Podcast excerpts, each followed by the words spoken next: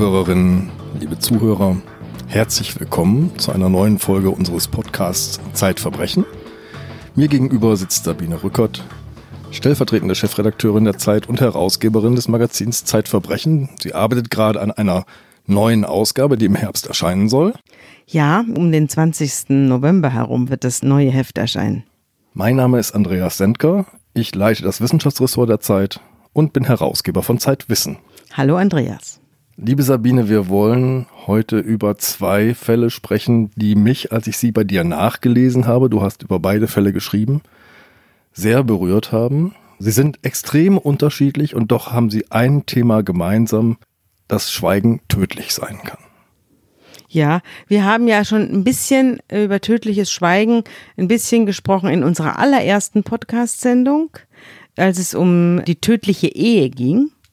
Genau. Und da haben wir uns aber nicht äh, auf das Schweigen an sich konzentriert, sondern haben über verschiedene Eheformen referiert, die eben in, irgendwie ins Unglück führen, und zwar ins große Unglück. Diesmal äh, geht es um sehr unterschiedliche Straftaten. Es geht immer, also in jedem Fall um Tötungsdelikte, aber um sehr unterschiedliche Tötungsdelikte. Verbunden sind diese Geschichten durch absolutes, undurchdringliches und tödliches Schweigen. Ich könnte, hätte unter diese Rubrik noch deutlich mehr Prozesse und äh, große Kriminalfälle, bei denen ich irgendwie als Beobachter war, hätte ich dann noch mehr Fälle äh, darunter subsumieren können, weil das Schweigen bei ähm, Verbrechen eine ganz große Rolle spielt. Also dieses in aller Stille sich etwas zusammenbrauen lassen. Das hat bei Gewalttaten eine ganz zentrale Funktion und führt nach dem Prinzip eines äh, Schneeflugs dazu, dass irgendwann die betreffende Person oder das betreffende Paar oder die betreffende Personengruppe unter dem eigenen Schweigen begraben wird, weil sich einfach immer mehr anhäuft und nirgendwo ein, eine, eine Hilfe oder ein, ein Ausweg oder eine Ableitgelegenheit ist. Den ersten Fall, Sabine, möchte ich vom Moment des Mordes aus erzählen. Oder von dir erzählt haben vielmehr. Wir reden von Barbara R., die ist verheiratet. Ihr Mann sagt zu ihr, sie sind beide zu Hause, halt mal still. Mhm. Sie dreht sich weg von ihm. Also sie steht mit dem Rücken zu ihm ähm, an der Küchenspüle und er sagt zu ihr, bleib mal so. So wie jemand, der ein Foto machen will oder. Und sie bleibt auch so und erwartet jetzt irgendwas Schönes. Also sie erwartet eigentlich eine Überraschung, ein Geschenk. Was sie aber bekommt, ist ein Messerstich in den Rücken. Und sie dreht sich um und sagt, was ist denn los? Und dann sticht er ihr nochmal in die Brust und dann noch einmal und dann geht sie zu Boden und stirbt. Der Täter ist der Ehemann, mit dem sie lange, lange Jahre verheiratet ist nach außen hin glücklich erscheinen. 30 hm, oder 35 Jahre, also mhm. richtig lang. Die Leute sind so um die 60. Hans-Martin R. ist ein nach außen hin auch sehr erfolgreicher Mann, Organist, Kantor, Landesmusikdirektor der Evangelischen Kirche in Bayern, Honorarprofessor und du schreibst über ihn, er sei ein begnadeter Bach-Interpret gewesen. Mhm, er hatte einen, einen klangvollen Namen und das war im, der war im Fränkischen ein sehr bekannter Kirchenmusiker. Also alle waren total überrascht, als es zu dieser Tat kam. Die Geschichte fangen wir jetzt mal an zu entwickeln und sie beginnt ganz normal. 1973 heiraten die beiden. Sie ist eine Münchner Pfarrerstochter und die beiden bekommen eine Tochter. Soweit sieht alles nach Familienglück aus. Ja. Ähm, sie kann dann keine weiteren Kinder bekommen oder die beiden können keine weiteren Kinder bekommen. Das belastet die Ehefrau, aber die beiden arrangieren sich miteinander. Ich erinnere mich, dass damals, ich bin ja selbst Pfarrerstochter und komme selbst aus Bayern. Und äh, das ist ja alles eine große Gemeinde dort. Also wenn da so etwas vorkommt, dann spricht sich das sehr schnell rum und da waren eigentlich alle zutiefst erschüttert von dieser Tat. Es hat es niemand gedacht dass dieser Kirchenmusiker oder überhaupt ein Kirchenmusiker oder überhaupt jemand, der in der Kirche ist, so eine Tat begehen könnte. Also Es war so, dass äh, das Ehepaar nach außen wohl sehr gut funktioniert hat, aber nach innen hin war es wohl eine, also so kann ich es mir nur vorstellen. Ich kann, weiß es ja nicht, ich war nicht dabei, ich kannte die auch nicht persönlich, die Frau. Und ihn, ihn kenne ich auch nicht. Ich weiß nur, dass er jetzt im Gefängnis sitzt in München. Ja, die beiden haben äh, ein, offenbar eine Ehe geführt, die dann irgendwann sich relativ bald in eine Ebene der geistigen Verbindung, sagen wir es mal so, entwickelt zu haben scheint. So hat sich das dann damals im Gerichtssaal vorgestellt. Der Angeklagte erschien in Sträflingskleidung, das war sehr ungewöhnlich. Jedenfalls war er ein älterer Herr, der aber sehr gut aussah und schlank war und eben da in Büßergewand saß.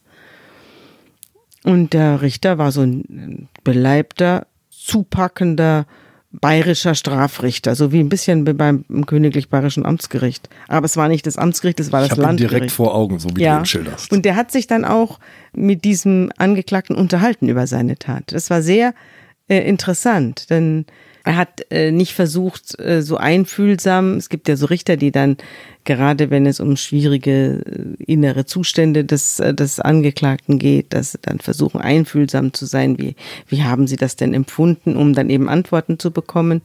Und dieser Richter hier, der hat seinen Angeklagten schon konfrontiert und war sehr direkt zu ihm und hat ihn dadurch in seinem Selbstgefühl erschüttert. Denn der Angeklagte, der Herr R., der saß nach wie vor, er lebte der offenbar in einer Scheinwelt.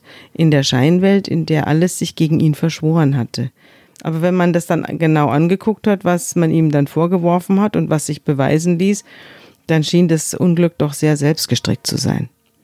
Also, unser Kirchenmusiker führte eben nach außen hin eine angenehme Ehe und er hat sich bestimmt auch mit seiner Frau gut verstanden. Er hat aber auch nebenher die ganze Zeit Verhältnisse gehabt. Damit ging es los, dass er in seinem Chor, in seinem Bachchor, eben ein Verhältnis nach dem anderen hatte. Und da die Altistinnen und Sopranistinnen regelmäßig eben verführt hat oder sich hat von ihnen verführen lassen, jedenfalls gab es da ein reges Hin und Her die Frauen, mit denen er da Verhältnisse im Chor pflegte, manchmal auch offenbar mehrere gleichzeitig, da wurde eben die eine oder andere auch schwanger davon. Und spätestens mit der Schwangerschaft erstarb dann die Leidenschaft des, äh, des Kantors und das Interesse an, an der jeweiligen Frau. Bei einer hat er dann wohl dafür gesorgt, dass sie ein oder zweimal abtreibt.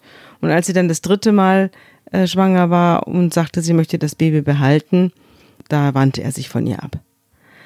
Er hat diesen Frauen offenbar auch ein weniger glückliches Bild von seiner Ehe gezeichnet, als es dann im Gerichtssaal geschah. Da war ja von einer großen Innigkeit und einer großen inneren Nähe die Rede.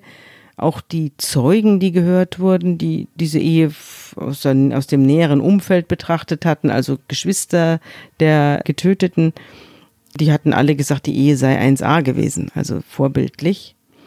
Äh, den Frauen hat er dann in stillen Stunden dann offenbar was anderes erzählt, nämlich dass er unglücklich sei und diese Ehe beenden wolle und dass es langweilig sei und dass er ein neues Leben anfangen wolle. Das hat er aber nie getan.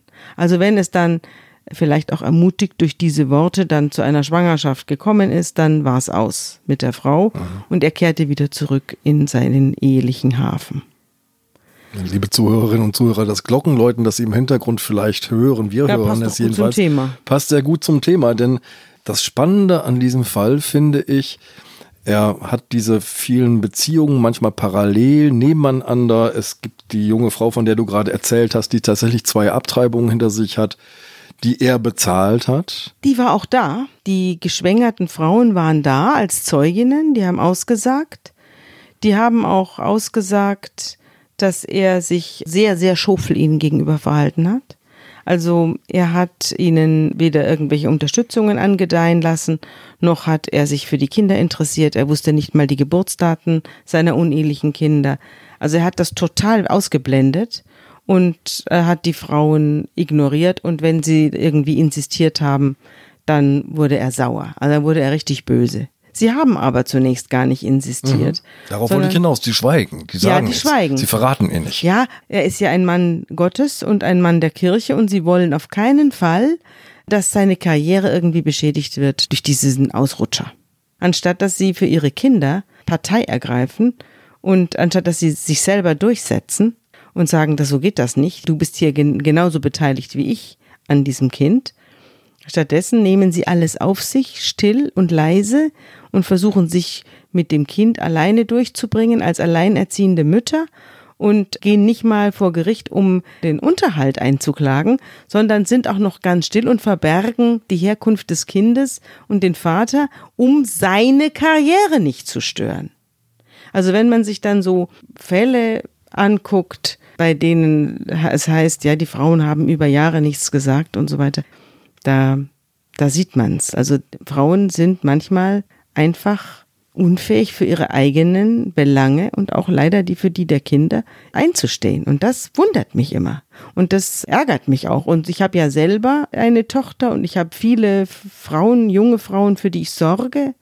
Auch hier im Haus und äh, auch außerhalb des Hauses. Ich habe viele Patentöchter und ich sage denen immer, lasst euch bloß nichts gefallen. Lasst euch nichts gefallen. Regt euch und regt euch auf, wenn es um eure Interessen geht. Die junge Frau mit den beiden Abtreibungen, die dann schwanger geworden ist und ihr Kind ausgetragen hat, wartet, bis das Kind 16 ist. 16. Und dann lässt sie die Konten von Herrn R. pfänden. Ja. Dann setzt dann, sie sich zum ersten Mal durch. Ja, sie ist irgendwie in finanzielle Umstände geraten und äh, sagt, es geht jetzt nicht mehr. Das Kind braucht ja auch mehr Geld. vielleicht gab es eine Ausbildung, das weiß ich jetzt nicht mehr. Aber sie war dann, als sie dann kam und im Gericht ausgesagt hat, hat sie ihm keinen Blick zugeworfen. Sie war wirklich richtig böse auf ihn.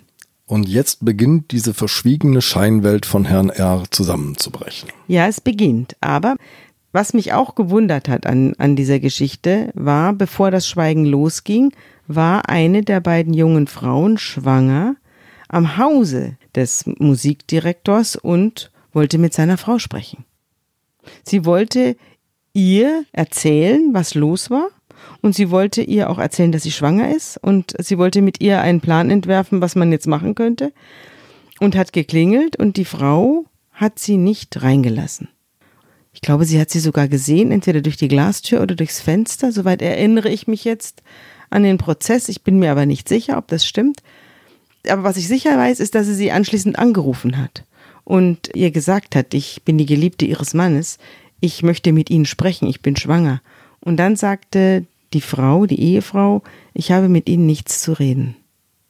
Und da sieht man natürlich, dass sie auch bereit war, die Dinge zu verdrängen und die Dinge nicht in ihr Leben reinzulassen, ja.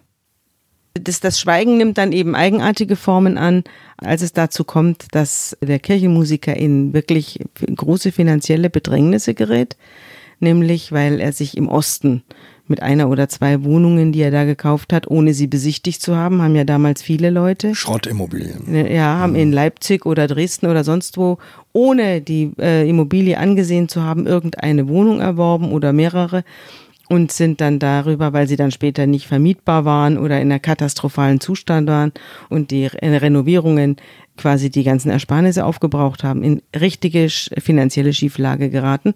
Das war häufig und das hat auch ihn getroffen. Er hatte sich da auch verspekuliert äh, mit irgendeinem oberflächlichen Kauf. Und da geriet er in Probleme. Er hatte dann auch ein, ein schweres Schulterleiden, das ihm das Dirigieren unmöglich machte. Er ging in einen vorzeitigen Ruhestand und hatte dann auch noch einen Herzinfarkt. Und aus diesem Herzinfarkt genesen fand er dann sozusagen zurück zu seiner Frau innerlich. Er hatte dann auch keine Verhältnisse mehr, sondern es war dann eine Ehe, wie sie sein sollte, nur mit dem großen Problem, dass er ihr nach wie vor nicht sagte, dass er erstens außereheliche Kinder hat, die ihm jetzt inzwischen finanziell auch auf den Pelz rücken und zweitens, dass er ihr nicht sagte, dass er sich verschuldet hat und dass er ein, in eine finanzielle Schieflage geraten ist durch die Schrottimmobilie. Er sagte es nicht, er lieh sich auch kein Geld. Man weiß nicht genau, warum diese Wohnungen ihn jetzt wirklich in eine dermaßen existenzielle äh, Problematik gestürzt haben. Das hat das Gericht nicht aufklären können, warum der Mann offensichtlich keinen Pfennig hatte. Mhm. Er hatte nämlich eine gute Abfindung bekommen. Er hatte wohlverdienende Verwandte und Freunde, von denen er sich hätte Geld leihen können. Es ging insgesamt um 150.000 Euro. Also es ist jetzt viel Geld, aber es ist jetzt auch nicht so viel Geld, dass man darüber jetzt gleich komplett verzweifeln muss. Und er hatte eine Frau, die verdient. Also es war jetzt nicht so, dass man hier am Hungertuch nagte. Trotzdem meldete er sich bei niemandem und behielt das alles für sich. Und das ging dann so weit, dass er die Miete nicht mehr bezahlen konnte, dass ihm das Telefon abgestellt wurde. Und er hat das alles gegenüber seiner Frau begründet mit, von der Miete hat sie nichts erfahren, er hat die Post verschwinden lassen. Aber dass das Telefon nicht mehr lief, das hat sie dann schon gemerkt und das hat er dann begründet mit Baggerarbeiten irgendwo in der Nähe. Und die hätten wohl auf den Telefondraht gebuddelt. Das Telefon ist kaputt. Ja. Mhm. Und dann hat er eben diesen Plan gefasst, sie zu töten. Statt zu reden. Statt mit ihr zu reden. Er hätte jetzt, hätte er irgendwas machen müssen. Er hätte jetzt sich hinstellen müssen und sagen müssen, meine Liebe, ich habe ein fürchterliches Geheimnis, das muss ich dir jetzt sagen dann hätte sie entscheiden können, ob sie bei ihm bleibt oder nicht. Aber das, diese Möglichkeit hat er ihr nicht eröffnet, sondern er ist in, innerlich bei sich selbst davon ausgegangen, dass sie das nicht verkraftet. Das hat er für sie beschlossen, dass sie das nicht verkraftet. Und er hat ihr dann gesagt, er würde mit ihr einen Urlaub nach Spanien machen und, und sie hat gedacht, als er dann zu ihr sagte, bleib mal so, dass er ihr jetzt die Buchung vorlegt oder die das Ticket, Flugticket. Das Flugticket, ja. ja. Mhm. Und stattdessen hat er sie getötet und sie hat auf die Frage, was ist denn los, keine Antwort mehr bekommen. Es gibt einen Satz, den zitierst du aus dem Prozess, den fand ich sehr sprechend, weil er sagt, er habe, ähm, er ist ja ein gläubiger Mensch, er habe auch Gott um Hilfe gebeten und ein Zeichen gebeten, aber Gott habe sich in Schweigen gehüllt. Ja, Gott war auch noch schuld an seinem Unglück.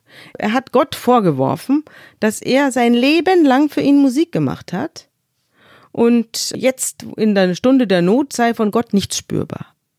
Und das fand ich dann schon irgendwie dreist für jemanden, der sein Unglück in dieser Weise auch auf Kosten von Dritten angerührt hat. Also da hat man schon gesehen, dass er sich selbst gegenüber offenbar keinen großen Abstand hat und äh, über wenig Selbstreflexion verfügt. Ja, ein unfassbares Selbstbild, als habe ja. der Glanz dieser Bach-Kantaten sozusagen auf ihn abgefärbt. Ja, er war überstrahlt. Ich weiß nicht, ob du schon mal in einem Bach-Oratorium warst oder ja. in einer der großen Passionen. Das ist natürlich schon eine Stimmung. Das ist unglaublich, wenn der Chor einsetzt oder und diese unglaublichen Abschlussharmonien.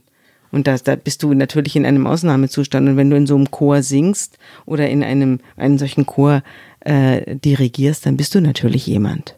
Gab es ja auch den großen äh, Dirigenten Richter, der hat ja auch in München die Leute fasziniert und auch einige seiner Sängerinnen, wie man hört. Das war so die, die Welt, aus der er kam. Und innerhalb des Prozesses kam es dann immer wieder zu Wortwechseln mit dem Vorsitzenden. Der Vorsitzende hat ihn gefragt, hatten Sie denn keine Probleme mit Ihrer Frau? Und da sagte er dann ans Publikum gewandt, wer ist denn hier lange verheiratet? Und wer von diesen Leuten, die lange verheiratet sind, hatte niemals Probleme in der Ehe? Und dann sagte der Vorsitzende, lieber Angeklagter, das Problem ist doch, dass die Ehefrauen dieser Anwesenden hier alle noch leben. Deswegen sitzen wir doch hier. Das hatte er irgendwie offenbar ausgeblendet. Er hatte dann eben deswegen auch die Sträflingskleidung, für die hat er dann das, äh, die Erklärung gebracht, dass er eben jetzt kein Kirchenmusiker mehr sei, er sei jetzt Sträfling. Und das wolle er nach außen hin Aha. zur Schau stellen. Aber es war eine sehr, sehr verrückte Geschichte und äh, auch eine Geschichte einer Verblendung und eben auch eines Schweigens, das sozusagen über den Tod hinausgeht. Liebe Hörerinnen und Hörer, die aktuelle Ausgabe von Zeitverbrechen ist jetzt versandkostenfrei im Zeitshop bestellbar unter dem Link shop.zeit.de-verbrechen. Das ist das Schweigen eines Menschen, der sich auch unfassbar selbst überschätzt, in seiner eigenen Welt lebt. Wir kommen jetzt zu einem ganz anderen Schweigen, nämlich das Schweigen eines Menschen, einer Frau, die eigentlich gar kein Ich hat. Ja. Es ist Sabine H. Wir wechseln nach Frankfurt an der Oder. Mhm. Und ähm, auch Sabine H. gerät in Schwierigkeiten, in finanzielle Schwierigkeiten und muss ihre Mietwohnung verlassen. Verwandte räumen diese Wohnung auf und machen einen entsetzlichen Fund. Ja, die haben den Fund nicht gemacht, als sie die Wohnung ausgeräumt haben, sondern als die Sachen bei ihnen untergestellt waren. Also Sabine H. musste aus ihrer Wohnung raus. Sie war vollkommen am Ende. Sie hatte ein gigantisches Alkoholproblem und äh, war, wie alt war sie? Ende 30. Der Mann hatte sie verlassen, hat die Kinder mitgenommen. Also es war alles fürchterlich. Äh, und sie hat dann die, die ganzen Sachen, die sie hatte, untergestellt bei Verwandten. Ich glaube bei ihrer Schwester. Ich bin mir jetzt aber nicht mehr sicher. Und da standen dann äh, die Möbel in der Garage und äh, es gab eine ganze Menge Blumentöpfe. Große Blumentöpfe in denen tränende Herzen wuchsen und Gewürze und Kräuter. Und diese Blumentöpfe hatten die Verwandten in den Hof gestellt. Und eines Tages wurde so ein Blumentopf, der ging kaputt, der fiel runter. Und in der Erde, die, die sich dann da verbreitete, fanden die Verwandten, die haben ja dann auch als Zeugen ausgesagt, ein Skelett. Sie dachten erst, es ist ein Vogel mhm. oder es ist ein, ein kleines, kleines Skelett, Lebewesen. Skelett. Mhm. Ein kleines Skelett. Mhm. Aber bei näherem Hinsehen haben, haben sie auch als Laien erkannt, dass das kein Vogel ist und auch kein Hase, sondern ein Mensch. Ein kleiner Mensch. Begraben im Blumentopf. Begraben im Blumentopf. Und dann riefen sie die Polizei. Mhm. Und die Polizei kam und äh, nahm sich alle Blumentöpfe, die da im Garten standen oder in dem Vorhof standen, vor und gruben die aus und fanden insgesamt in neun großen Blumentöpfen neun Skelette. Neun Skelette von Babys, neugeborenen Babys, die in diesen Blumentöpfen warteten. Es war ein ganz berühmter Fall, der wurde dann 2006 im Sommer 2006 vor dem Gericht verhandelt, also ein Jahr nach Fund dieser Blumentöpfe. Und die Beamten recherchierten dann, woher diese Blumentöpfe kommen und stellten fest, das ist äh, die Blumentöpfe einer gewissen Sabine H., die äh, die hier untergestellt hat. Und die haben sie dann festgenommen und haben sie damit konfrontiert, dass es hier Leichen, kleine Leichen in Blumentöpfen gab, die offenbar früher bei ihr auf dem Balkon gestanden haben. Erst stritt sie alles ab und sagte, ich weiß nicht, was das für Töpfe sind, keine Ahnung, und wieder, mhm. was ist da drin? Mhm. Und dann sagte man ja, aber das ist, inzwischen hatte man ja 2006, also man konnte mit DNA jetzt doch einiges nachweisen. Und man sagte, das sei jetzt ohne weiteres möglich, die Skelette ihr zuzuordnen durch DNA-Analyse. Und dann brach sie ihr Schweigen und sagte, ja, ich habe diese Kinder alle getötet. Jetzt muss ich einmal ganz tief Luft holen. Ähm, als ich angefangen habe, das zu lesen bei dir, habe ich davor gesessen und dachte, wie kann das geschehen? Das ist so unvorstellbar. Und dann beginnst du die Geschichte von Sabine H. zu erzählen. Und dann ergibt sich ein Bild, das das Entsetzen zwar nicht vertreibt, aber ein bisschen Verstehen möglich macht. Bitte erzähl diese Geschichte. Ja, Sabine H. kam aus der DDR. Also es war damals alles noch DDR.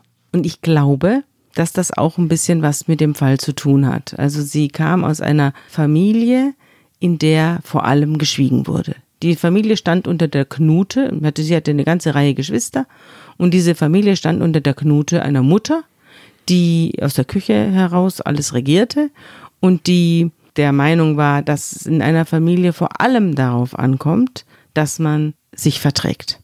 Man möge sich vertragen. Sie wollte, duldete keinen Streit, keinen Konflikt, keine Auseinandersetzung, sondern das stille Miteinander vertragen. Das war das, die oberste Prämisse in dieser Familie. Eigentlich ein nachvollziehbarer Wunsch. Ja klar, also wenn sich Kinder streiten, was sagen die Eltern? Hört mal auf. Mhm. Ja, und bei der Mutter war das offenbar so, dass es gar nicht erst anfing. Die Geschwister haben ja dann später auch ausgesagt vor Gericht und die Schwester wurde dann eben gefragt vom Vorsitzenden, was sie über die Schwester wisse, über die Sabine H. wisse, und da stellte sich raus, sie wusste gar nichts. Die wusste nichts über ihre Schwester, ob sie glücklich war, ob die Ehe funktioniert hat. Also sie wusste nichts und fühlte sich auch von der Fragerei auch völlig überfordert. Na, jedenfalls lebte Sabine H. in dieser Familie und sie war sehr intelligent. Sie hat später dann im Laufe des Strafverfahrens einen Intelligenztest gemacht, den sie sehr gut abgeschlossen hat. Aber sie wurde irgendwie, aus ihr wurde nichts Großes. Also sie wurde dann eine Zahnarzthelferin. Es hat sich auch niemand für sie interessiert. Sozusagen. Es hat sich niemand, niemand für ihr gefördert. Fortkommen interessiert. Man sagte ja. auch, ja, was muss die aufs Gymnasium gehen? Und es gab auch so eine Vorstellung von der Rolle der Frau, ja. Also sie, hat dann, wurde dann Zahnarzthelferin, obwohl sie wahrscheinlich Ärztin hätte werden können. Und dann mit 17 hat sie schon einen jungen Mann kennengelernt und mit dem äh, hat sie dann auch gleich ein Kind bekommen. Und mit 20 war sie dreifache Mutter. Mit 20.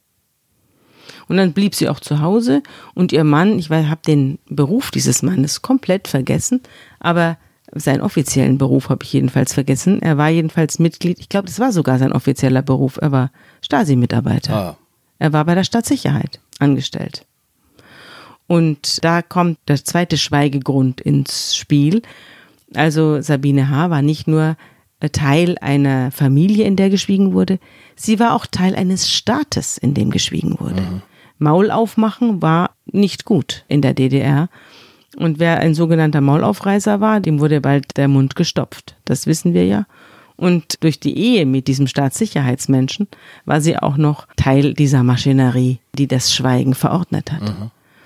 Und das war natürlich eine, eine fürchterliche Mischung. Ja, lass uns nochmal zurück in die Familie, denn ich glaube, um das verständlich zu machen, müssen wir nochmal erklären, was denn diese verordnete Konfliktfreiheit bedeutet.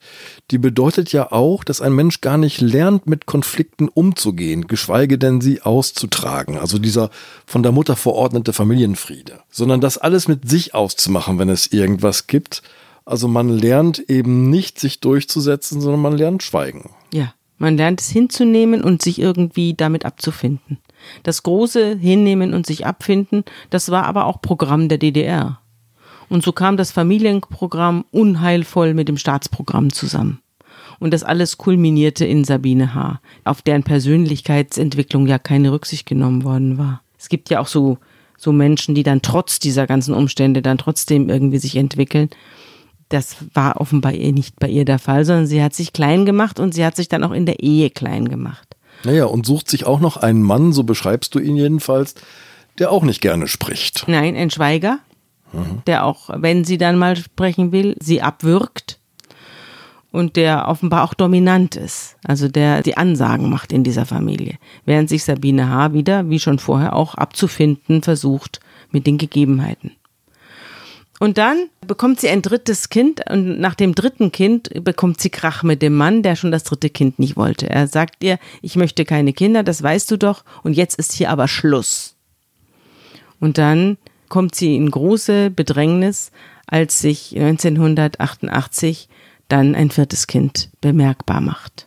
Sie wird schwanger. Das vierte Mal. Und jetzt ist sie in einer Situation, in der sie entweder auf den Tisch hauen müsste oder irgendwie die, dieses Kindes ledig gehen müsste. Also sie müsste jetzt irgendetwas machen, was diesen Zustand entweder offenbar macht oder beseitigt. Mhm. Sie tut aber nichts, mhm. sondern sie lässt die Sachen laufen und äh, verschließt die Augen davor. Sie wird natürlich immer dicker, das äh, muss er mitgekriegt haben, aber er sagt nichts. Er schweigt und sie schweigt und eines Nachts überkommen sie die Wehen und sie gebiert ein Kind in die Toilette. Zu Hause? Zu Hause in die Toilette mhm. und das erzählt sie in jener Nacht den Polizeibeamten, als sie festgenommen worden ist. Und sie sagt, äh, sie sei in Ohnmacht gefallen und als sie wieder aufgewacht sei, sei das Kind blau angelaufen in der Toilette gelegen. Und sie habe dann das Kind genommen, eingewickelt und in einen Blumentopf vergraben. Habe Erde draufgetan. Und dann anschließend habe sie sich bis zur Bewusstlosigkeit betrunken mit Schnaps. Du merkst, an unserem Gesprächsverlauf jetzt gerade mit meinen langen Denkpausen und ich höre dir zu und wage kaum dich zu unterbrechen, äh, schon das, was du jetzt erzählst, ist kaum vorstellbar. Noch weniger vorstellbar ist, dass das jetzt nicht ein einmaliger, entsetzlicher Vorgang ist, diese Geburt im Badezimmer und die Beerdigung auf dem Balkon, sondern dass sich das danach noch achtmal wiederholt. Wie kann das denkbar sein? Wie kann eine Umwelt so weggucken und das nicht merken? Wie kann eine Frau etwas so Entsetzliches zum Ritual machen? Oder Ja, zur Gewohnheit? Mit der Gewohnheit, da komme ich gleich noch drauf. Ich habe nämlich mit Menschen gesprochen, die das auch gemacht haben. Also ich habe noch eine weitere Geschichte mitgebracht von Menschen, die fünf Kinder schweigend beseitigt haben und die mir dann darüber, soweit es ihnen möglich war, Auskunft gegeben haben. Aber jetzt will ich erstmal die Geschichte der Sabine H. erzählen. Die Sabine H. hat dann äh, vier Jahre später, 1992, wieder ein Kind erwartet. Inzwischen war sie keine Zahnarzthelferin mehr, sondern sie hat sich zur Pharmareferentin weiterbilden lassen und war hochschwanger auf einen Lehrkurs gefahren nach Gießen. Und dort kam das Kind zur Welt im Bett. Und sie war nicht mal allein in diesem Zimmer. Sie hat das Zimmer sich geteilt mit einer anderen Frau. Die war aber gerade nicht da. Und dann hat sie schnell das Kind gekriegt. Und hat dieses Kind dann unter der Decke versteckt, zu ihren Füßen. Das Kind lag da und wimmerte. Und irgendwann war es tot. Wahrscheinlich ist es erstickt unter der Decke. Sabine H. hat sich nicht drum gekümmert und auch Leute, die in das Zimmer reingekommen sind und wieder rausgegangen sind und sie in dem Bett haben liegen sehen unter dieser dicken Decke, haben nicht mitbekommen, dass unter der Decke eine Geburt stattgefunden hat und ein Kind lag und starb. Sie hat dann alles abgezogen und gewaschen und hat am nächsten Tag das Kind in einen grünen Mantel gewickelt und in ihre Reisetasche gepackt und die Leiche des Kindes wieder mit nach Hause genommen, in ihre Wohnung in Frankfurt an der Oder und hat sie dort in einen Blumentopf oder in eine Kinderbadewanne, die sie zum Blumentopf umgestaltet hatte und umfunktioniert hatte, beerdigt. Da war das zweite Kind. Ähm, jetzt, sie ist nicht zum Arzt gegangen und hat sich die Pille verschreiben Ja. lassen. Das war natürlich die Frage des Gerichts. Denn Ja, jetzt sagen Sie mal, natürlich. wir leben doch nicht jetzt im Mittelalter. Es gibt doch Verhütungsmittel.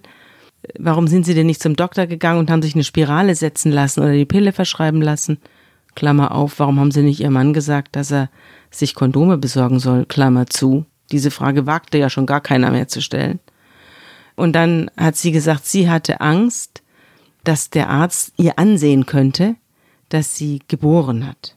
Und dass dann die Frage, wo ist denn eigentlich das Kind, auf sie zugekommen wäre. Diese Angst hat sie jeden Gynäkologen meiden lassen. Deswegen ist sie über Jahre nicht mehr zum Frauenarzt gegangen. Und der Mann, hat, hast du den vor Gericht erlebt? Hat er ausgesagt? Ja, ich habe den Mann gesehen, ich habe die Kinder gesehen, die drei lebenden Kinder.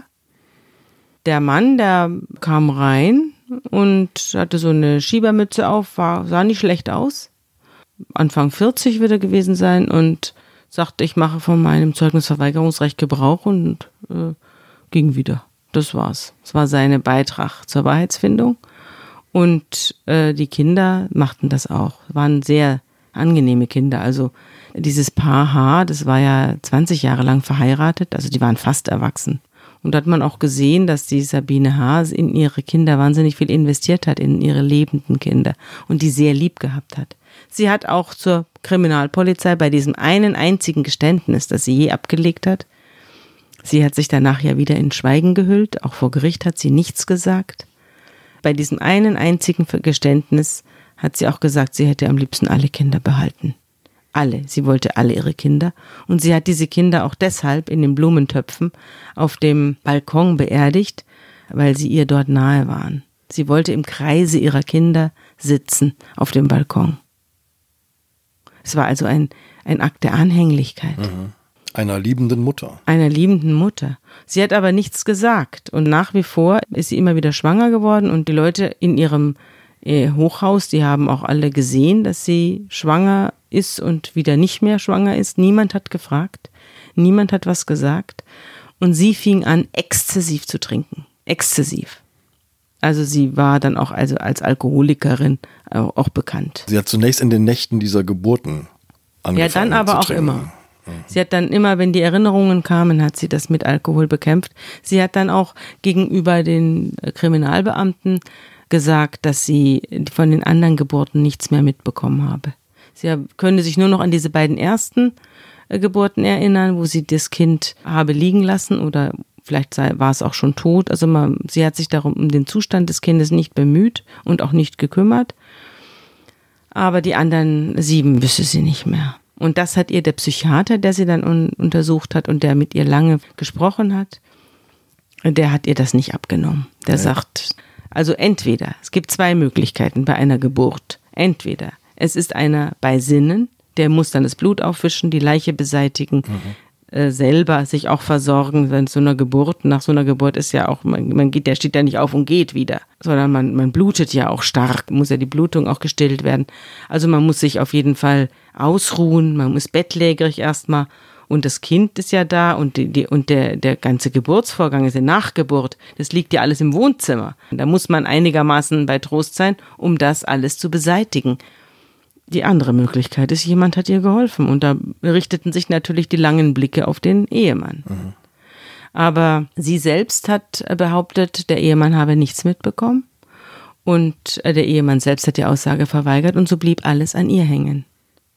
Warum sie dem Ehemann den Rücken freigehalten hat, das kann ich nur vermuten. Also alle haben, alle im Gericht stand dieser weiße Elefant, dass sich sowohl die Richter als auch das Publikum als auch die, die Journalisten alle gefragt haben, was ist das denn? Der Ehemann kriegt neun Geburten im eigenen Haus nicht mit. Aber äh, man kann sich auch überlegen, ob das vielleicht abgemacht war, dass er sich um die Kinder kümmert und dass die Kinder jetzt nicht ihrer beider Eltern beraubt sind. Mhm. Denn er hatte sie jetzt schon lange verlassen. Also ja, er hatte, hatte sie verlassen schon seit einigen Jahren und er hatte die Kinder alle mitgenommen. Und sie hatte ein neues Kind bekommen. Ein weiteres ja. Kind. Sie hatte, als sie festgenommen wurde, einen Lebensgefährten gefunden, von dem sie nochmal ein Kind bekommen hatte, das sie natürlich nicht getötet hat, sondern das dann leben durfte und das zwei Jahre alt war zu diesem Zeitpunkt. Sie wurde dann verurteilt vom Landgericht Frankfurt-Oder zu einer Haftstrafe von 15 Jahren. Und das ging dann nochmal an den Bundesgerichtshof. Da wurde das Urteil nochmal teilweise aufgehoben. Es musste nochmal überprüft werden, ob das mit der psychiatrischen Sachverständigen-Aussage, ob das so in Ordnung war, dass man wirklich äh, sieben Geburten vollbringen kann, ohne äh, dass man das mitkriegt, was man davon halten muss. Ich habe den zweiten Prozess dann nicht mehr miterlebt. Ich habe nur dann gelesen, dass sie wieder zu 15 Jahren verurteilt worden ist und dass sie dann, ich glaube, im Jahr 2015, also nachdem sie zwei Drittel der Strafe abgesessen hatte, also nach zehn Jahren dann, glaube ich, auf Bewährung rausgekommen ist. Sabine, lass uns nochmal zum Schweigen zurück. Du hast ja gerade schon gesagt, zwischendurch, eher in einem Nebensatz, sie hat nur ein einziges Geständnis abgelegt, ja. und zwar gegenüber den ermittelnden Beamten. Ja. Aber nicht vor Gericht. Nein. Ähm, da hat sie geschwiegen, das hat ihr Rechtsanwalt ihr offenbar geraten. Ja. Und du schreibst in deinem Text sehr eindrücklich, dass du das gar nicht verstanden hast, dass diese Frau, deren Verhängnis das Schweigen war, sozusagen vor Gericht weiter zum Schweigen gedrängt wurde. Ich weiß nicht, ob sie gedrängt wurde. Ich habe es mir damals so vorgestellt, weil das, weil sie hat ja immer unter dem Schweigen gelitten. Und äh, das war ihr auch anzusehen. Man sah es ihr an. Es war eine ganz kleine, dunkelhaarige Frau, eigentlich sehr hübsch, die also merkwürdig changiert hat zwischen einem kindlichen Aussehen und einem, dem Aussehen einer alten Frau. In, in der Literatur gibt es das manchmal, dass Menschen ihre Alter ständig ändern. Zum Beispiel im Buch Momo. Ja. Da kommt das ja vor, dieser Herr Hora, der ständig sein Alter ändert. Und so ein bisschen kam sie mir auch vor. Sie erschien mir manchmal wie ein Kind und manchmal wie eine alte Frau. Und sie war beides. Ich habe das damals so empfunden, dass das Schweigen sie wahnsinnig bedrückt hat. Und ich habe mich gewundert, dass sie nicht die Ge Gelegenheit ergreift, vor Gericht damit aufzuhören. Wenn sie dann eine Therapie gemacht hätte im Gefängnis, hätte sie ja auch nicht schweigen dürfen. Da hätte sie ja auch über die Taten reden müssen. Und deswegen hat sie es dann auch nicht gemacht. Also es hat, es zieht sich ja dann durch. Das zieht sich dann über den gesamten Gefängnisaufenthalt hinweg. Und das ganze Leben, das dann auch nach der Verurteilung erfolgt, ist ja weiterhin vom Schweigen überschattet. Und das fand ich furchtbar, das mit ansehen zu müssen. Ob, ob sie das aber wirklich von ihrem Verteidiger hat eingeredet bekommen, damit der sagt, na, wir wissen ja nicht, was man ihnen nachweisen kann. Machen Sie mal hier nicht die Pferdescheu oder ob das ihrer eigenen Überzeugung geschuldet ist, dass sie sagte, wenn ich rede, dann muss ich auch über die Beteiligung meines Mannes reden. Mhm. Und dann sind unsere Kinder allein. Das kann auch sein. Mhm. Das weiß ich nicht.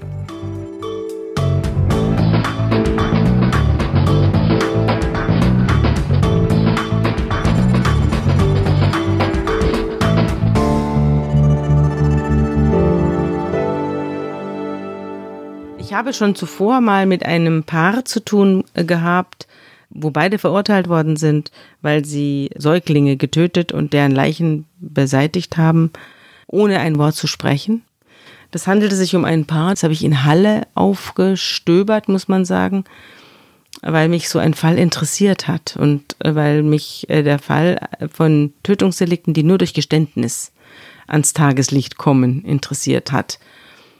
Und so habe ich die beiden gefunden und habe sie dann interviewt. Es war in einem Randviertel von Halle ziemlich heruntergekommen, alles sehr tragisch und traurig, von der Wende auch überschattet, also von der völligen Desorientierung. Es hieß auch noch so malerisch Silberhöhe, aber es war in Wirklichkeit alles anderes als eine Silberhöhe, sondern es war eine Trabantenstadt, wo Problempersönlichkeiten aufeinander gestapelt worden waren. Ganz traurig. Und da habe ich dann in, in einem dieser Hochhäuser dieses Paar gefunden. Und die waren ganz klein und verstört und erzählten mir dann die Geschichte, dass sie eben, sie hatten zusammen, sie war Kellnerin und er war Heizer in einem großen Kraftwerk, auch in der DDR. Und die hatten, kamen zusammen und haben sich sehr lieb und haben ein Kind bekommen, noch eins, noch eins. Und sie hatten fünf Söhne. Eine kleine Tochter war gestorben mhm. und dann kam ein sechstes Kind, ein sechster Sohn. Und sie sagte nur zu ihm, mach es weg. Und er nahm dieses Kind und verschloss ihm die Atemöffnungen, stapelte Kissen drauf und nahm am nächsten Tag die kleine Leiche mit und warf sie in den Heizofen, den er da bediente. Und diese Frau hatte dann auch Angst, zum Arzt zu gehen und so, sodass sich also an dieses Tötungsdelikt weitere Tötungsdelikte anschlossen. Ähnliches Muster, vergleichbares Ja, war ein Muster. ganz ähnliches ja. Muster, nur dass die beiden überhaupt nicht mehr darüber sprachen. Hm. Also es kam ein Kind, das Kind wurde automatisch und still von ihm beseitigt, mitgenommen und verheizt. Und beim fünften Mal, das war dann, ich glaube, kurz vor der Wende, die Frau war inzwischen Putzfrau, da war sie in so einer Putzkolonne und da fiel es auf, dass sie am Mittwoch dick war und am Donnerstag dünn. Mhm. Und daraufhin wurde sie von ihrer Vorgesetzten angesprochen, was ist denn eigentlich los mit Ihnen? Sie waren doch gestern noch hochschwanger, schien mir. Und es stritt sie ab. Sie stritt ab, dass sie überhaupt schwanger gewesen sei. Und daraufhin kam die Volkspolizei und hat sie vernommen. Sie hatte inzwischen auch Unterleibsprobleme bekommen durch dieses äh, ständige improvisierte Entbinden und war auch beim Arzt äh, und war dort auffällig geworden. Also es kamen mehrere Faktoren zusammen, die Vorgesetzte, dann die Blutung und dann, als sie nach einem kleinen Eingriff dann aufwachte aus der Narkose, saß die Volkspolizei am Bett und fragte nach dem Kind. Und dann sagte sie, welches Kind? Und dann wurde sie mitgenommen, ihr Mann wurde auch mitgenommen, beide wurden getrennt voneinander vernommen und haben dann alles gestanden. Alles. Und ohne dass man ihnen auch nur den kleinsten Krümel hätte nachweisen können.